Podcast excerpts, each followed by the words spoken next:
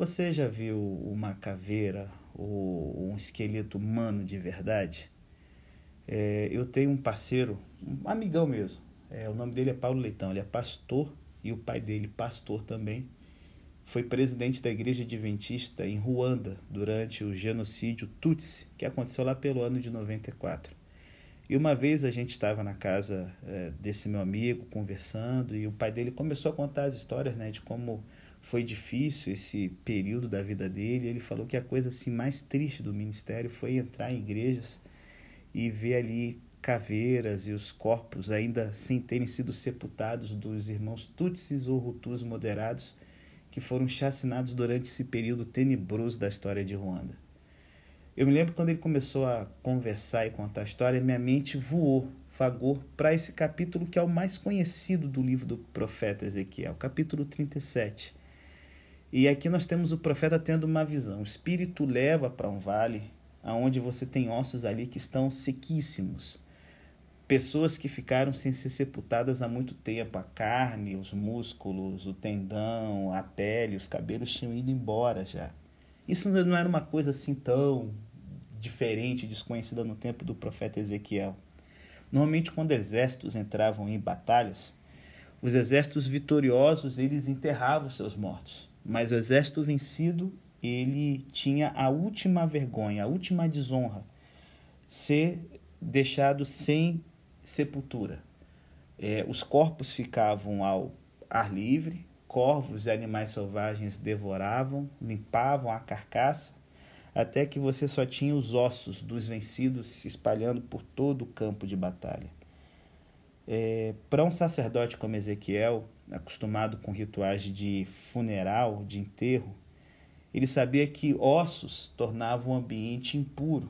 Essa visão por si só já devia ser uma visão bem asquerosa para o profeta. E aí chega um momento que o Senhor pergunta para ele o seguinte: e aí, o que, que você acha? Eles poderão voltar a viver? Eu não sei se você reparou, é uma resposta dúbia que ele dá, ambígua, né? Tipo assim, Senhor, tu sabes, né? Mistério, mistério. Ressurreição era uma coisa rara no Antigo Testamento, vai ser elaborada de uma forma mais assim clara, Daniel, e assim, é Jesus, a revelação cristã que vai trazer de uma forma assim bem clara, né, a ideia da ressurreição. Porque no Antigo Testamento, as pessoas não se preocupavam com a ressurreição do seu corpo. A preocupação deles, por incrível que pareça, era o futuro da sua família e da sua nação. Isso era fazer com que a vida tivesse sentido e a morte não fosse em vão.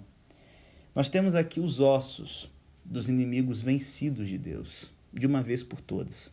E, infelizmente, esses inimigos são o seu próprio povo.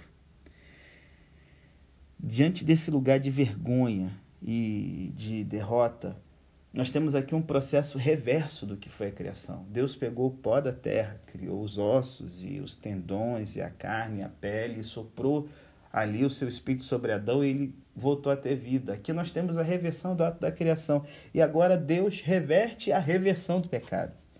É, o, o, poder de Deus, o mesmo poder que teve lá em Gênesis, ele é usado aqui para a ressurreição de uma nação.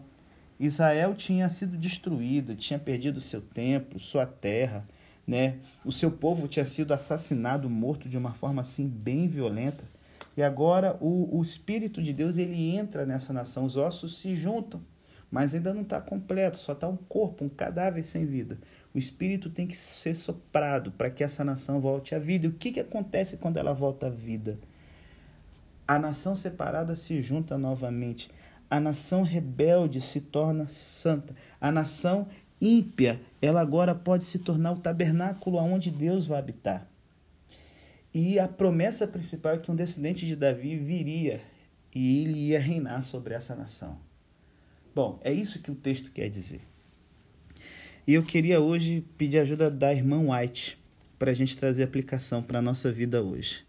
Muitas vezes a gente pensa muito isso aqui, sabe, no indivíduo. Eu já preguei várias vezes sobre o Vale de Ossos Secos. Quem sabe você também já pregou, viu pregações. Mas eu queria aqui destacar algumas coisas que a gente pode pensar a nível de indivíduo, mas a aplicação principal que é a nível de nação. Primeiro, o que o poder e a capacidade humana poderiam realizar a respeito desses mortos? Nada. Nada.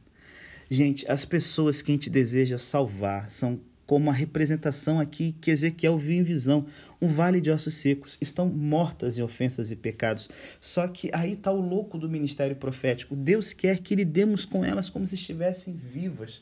Um papel ridículo que o profeta está fazendo, e muitas vezes o testemunhar a vida do cristão a gente vê também assim de uma forma como se fosse ridícula. Só que embora todas as aparências tirem a nossa esperança de que a vida que a gente está trabalhando, aquele amigo, aquele pai, aquela mãe, irmão, sei lá, parente, pessoa que a gente ama, vai ser restaurado um dia, a palavra da profecia tem que ser anunciada, anunciada, anunciada, até que o vento que vem dos quatro cantos, indicando a totalidade ele possa entrar nesse vale e, e, juntar os ossos novamente, sabe?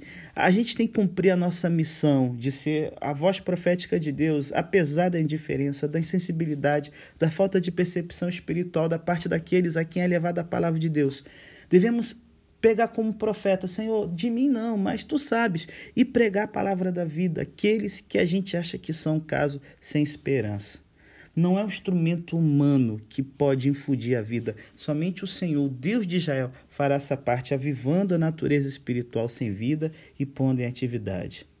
Porém, essa alegoria, como diz aqui a irmã White, no artigo dela para a Review de Herald de 1893, é, é, é, não, não, não se aplica somente, sabe, ao mundo, mas também à igreja. Nós fomos favorecidos por uma grande luz e hoje nós estamos semelhantes à nação de Israel, esqueletos no vale. Temos a forma de homens, a estrutura do corpo, mas não temos vida espiritual. Gente, é, não adianta só a gente ter tido, sabe, o primeiro processo de abandonar esse mundo e ter encontro com Jesus. Temos que prosseguir na santificação. É o Espírito Santo que vivifica o corpo, para que eles possam ficar em pé e se colocar em atividade. Esses ossos representavam a casa de Israel e hoje representam a igreja de Deus. O Espírito tem que soprar sobre a nossa igreja para que ela possa viver. Não é o agente humano. E na nossa igreja a gente bota muita ênfase em estratégia, em planos humanos e tudo mais. Só que é, é muitos que se acham hoje destituídos de vida espiritual. O nome está lá no livro da igreja, mas não está no livro da vida do Cordeiro. Ligados à igreja, mas desligados de Deus. Por quê? Falta hoje. E aí fica a dica. Quer ter um novo coração? Uma vida viva no espírito? Se liga aqui na dica da tia Ellen. E eu vou ler aqui de forma literal. A menos que haja genuína conversão da vida a Deus, a menos que o sopro vital de Deus ressuscite a pessoa para a vida espiritual, a menos que os que professam a verdade sejam movidos por um princípio celeste, não nasceram da semente corruptível que vive e é permanente a menos que confiem na justiça de Cristo como sua única segurança, a menos que imitem seu caráter e trabalhem em seu espírito, estão nus, não possuem a veste de sua justiça. Muitas vezes, os mortos se passam por vivos, pois aqueles que estão desenvolvendo o que chama de salvação, segundo suas próprias ideias, não têm Deus efetuando neles tanto querer como realizar, segundo a sua boa vontade. Ela adverte que, especialmente a juventude, tropeça nessa busca do novo coração, porque está botando essa vida nova do espírito em sentimentos, em êxtase. Não, é transformação de vida. Uma vida avivada, um novo coração, é uma nova mente, novos propósitos, motivos novos. Qual o sinal de um coração novo? Ela fala, a vida transformada. Sabe, gente, a gente tem que buscar mais fervorosamente Deus para a gente ter uma genuína experiência cristã temos que experimentar esse poder criador do Espírito Santo na nossa vida. Eu sei que estourei pra caramba o tempo da gente hoje, mas receber o coração novo, que é mantido brando e terro pela graça do céu, não é uma coisa que vem da gente, sabe? Só três minutinhos e, nossa, já tá nove minutos, que xarope esse pastor. Não, vendo trabalhar fervorosamente com humildade de coração, olhando para Jesus em busca de guia e animação. E aí, a gente vai ser um santuário em que o Senhor vai poder habitar. O revamento da igreja passa por pessoas sendo a voz profética e por pessoas entendendo que são corpos mortos sem vida. E aí, até quando a gente vai continuar nessa? Que você possa mudar, que Deus abra seus olhos para que você possa buscar do alto o revamento verdadeiro. É o meu desejo hoje. Em nome de Jesus. Amém.